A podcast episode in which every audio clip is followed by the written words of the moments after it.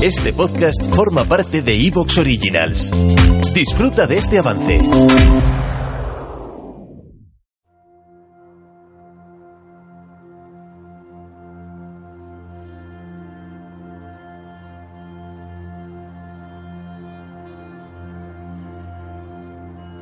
Buenas noches a todos. La biblioteca abre de nuevo sus puertas para mostrarnos un programa, para mí, de los más completos realizados por la llamada de la luna hasta el momento. Dramatizaciones, investigación, entrevista, archivos sonoros. Un programa especial por el invitado de hoy y por todo lo que vais a oír. La dramatización sobre lo vivido, a mi parecer, totalmente real, por cómo y sobre todo por quién lo cuenta, tiene tintes de novela policíaca y de espionaje. Creas o no en el fenómeno ovni, en organizaciones, conspiraciones y personajes con una identidad más que dudosa. La última conclusión es tuya, pero te aseguro que este programa no te va a dejar indiferente.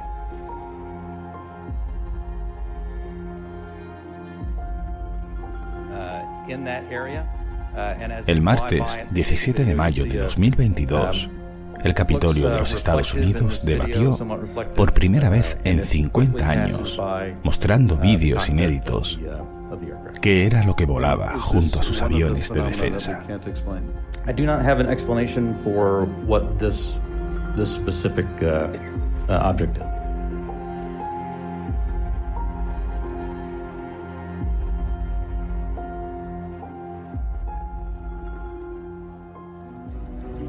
¿Te gusta el terror? Las leyendas, los enigmas, viajar y soñar. Contado de forma diferente. La llamada de la luna. Donde podrás leer Con los ojos cerrados. Con José Manuel Rodríguez.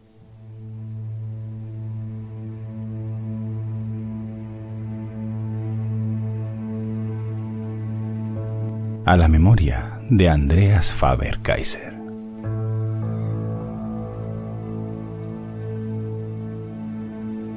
Hay más cosas en el cielo y en la tierra, Horacio, que todas las que pueda soñar tu filosofía. William Shakespeare, Hamlet. Acto primero, escena quinta.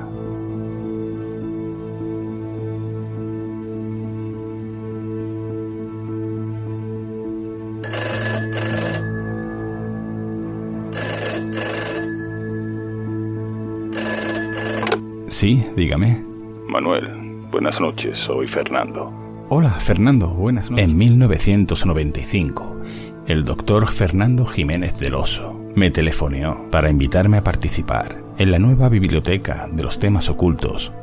Me sentí un privilegiado.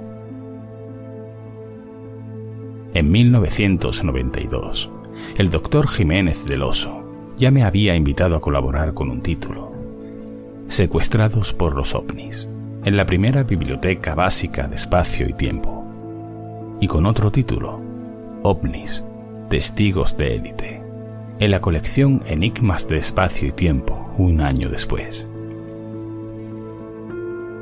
Pero en esta ocasión, Fernando no me pedía uno, ni dos, sino hasta tres títulos. La ciencia frente al misterio. Los peligros del esoterismo. Y un tercero que yo titulé OVNIS, el secreto. Historia de la aeronáutica no convencional. Pero que por alguna razón desconocida, la editorial Contrastes, responsable de la impresión de estos libros, tituló OVNIS y pilotos. Eran libros de bajo coste, destinados a la distribución en kioscos de prensa y grandes superficies, maquetados precipitadamente, sin que los autores pudiésemos revisar galeradas, sugerir portadas o corregir textos. Lo que propició anécdotas como que ovnis, testigos de élite, apareciese firmado en portada por un tal Manuel Caballar, o que Los peligros del esoterismo estuviese firmado en la página interior por un tal Manuel Carvajal, cosa que no me preocupó en absoluto. Ni entonces ni ahora era un autor relevante, así que no me pareció grave que hasta mi editorial se equivocase con mi nombre. Tampoco fuimos informados de que aquellas colecciones tuvieron el suficiente éxito como para ser vendidas y reeditadas en otros países. Me enteré accidentalmente cuando me encontré en una librería de México un ejemplar de OVNIs, Testigos de Élite, con mi nombre escrito correctamente en la portada. Prueba evidente de una edición diferente a la española. O cuando Javier Sierra me regaló un ejemplar de Sequestrati dagli UFO, que se encontró en una librería italiana y que era una traducción de mi Secuestrados por los ovnis, perteneciente a la colección I libri dell'ignoto, la versión italiana de la Biblioteca Básica de Espacio y Tiempo. En este caso, el nombre del autor, ni bien ni mal escrito, aparece, salvo en un pequeño crédito en la página 6. Tampoco me importó aunque confieso que me habría gustado que alguien me comunicase que me habían traducido a otros idiomas, aunque solo fuese por una cuestión de autoestima. En aquellos años no existía Internet como hoy lo conocemos, ni menos aún las redes sociales.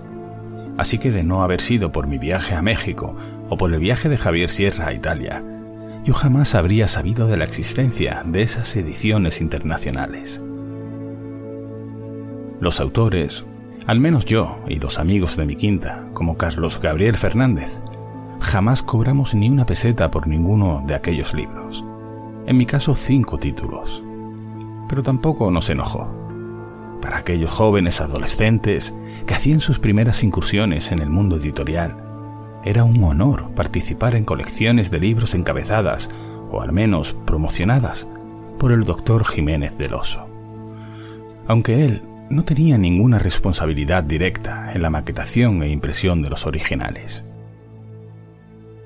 Lo que sí me importó es que mi OVNIS, el secreto, un libro sobre aeronáutica no convencional, se convirtiese en OVNIS y pilotos sobre todo porque eso era engañar al lector.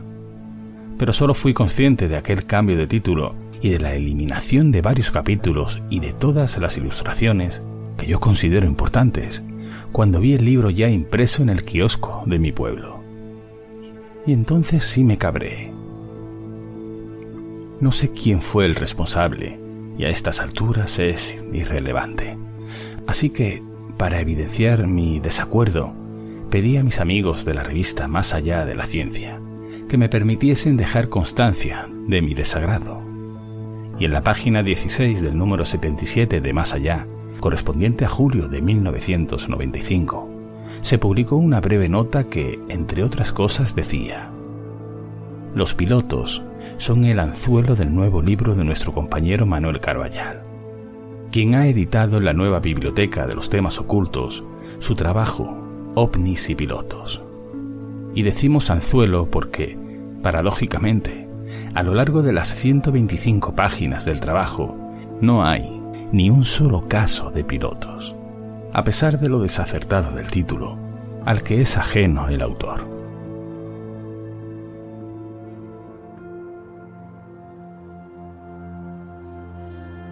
En esta nueva edición, ya con el título correcto, adaptado a la nueva definición WAP, y los capítulos omitidos en la de contrastes, sí está incluido el contenido íntegro, y lo que quería transmitir en 1995, al investigar este aspecto tangencial y desconocido, pero relevante, de la historia aeronáutica.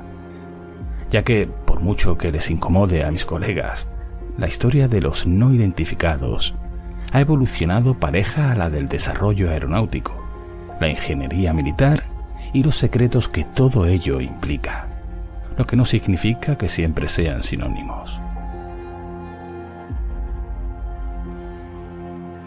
El martes 17 de mayo de 2022, el Capitolio de los Estados Unidos acogió, por primera vez en 50 años, una sesión de puertas abiertas para que el director de la WATF Unidentified Aerial Phenomena Task Force, el grupo oficial responsable de la investigación de fenómenos aéreos anómalos, WAPS, y subsecretario de Defensa para Inteligencia y Seguridad, Ronald Moultrie, y el director de inteligencia naval, Scott Bray, respondiesen a los congresistas demócratas y republicanos sobre los avances de la investigación de las intrusiones en el espacio aéreo norteamericano por parte de objetos no identificados sobre las que se entregó un informe preliminar al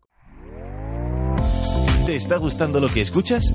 Este podcast forma parte de Evox Originals y puedes escucharlo completo y gratis desde la aplicación de Evox. Instálala desde tu store y suscríbete a él para no perderte ningún episodio.